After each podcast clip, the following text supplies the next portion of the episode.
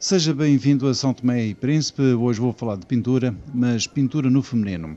Ao fim de oito anos de ausência, Eva Tomés regressou ao país para expor as suas obras no Espaço Cacau, na capital são tomense.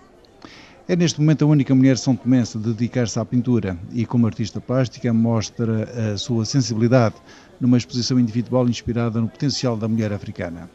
Mulheres da Minha Terra são 16 quadros onde os traços e as cores refletem a personalidade guerreira no feminino. É uma homenagem, uma pequena homenagem feita à Dona Alda Espírito Santo, à minha irmã Isaura de Carvalho, à Doutora Julieta, mulheres, mulheres que, que de certa forma tiveram ligadas à cultura do país, que, que, que trabalharam e se sacrificaram para o desenvolvimento da cultura e não só, e, do, e do, da, da libertação do feminino também, não é? Das mulheres. Com o roteiro internacional, a artista é atualmente representante do arquipélago na lusofonia, onde as suas obras são mais conhecidas.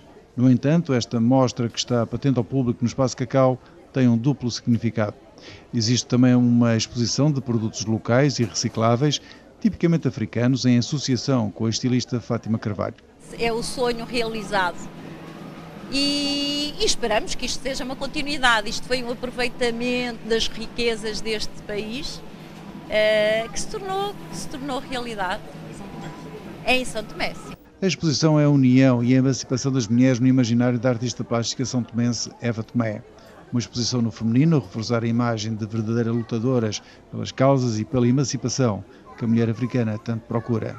Ao fim de oito anos de ausência, Eva Tomés regressou ao país para expor as suas obras no Espaço Cacau, na capital são tomense. Abraços, até para a semana.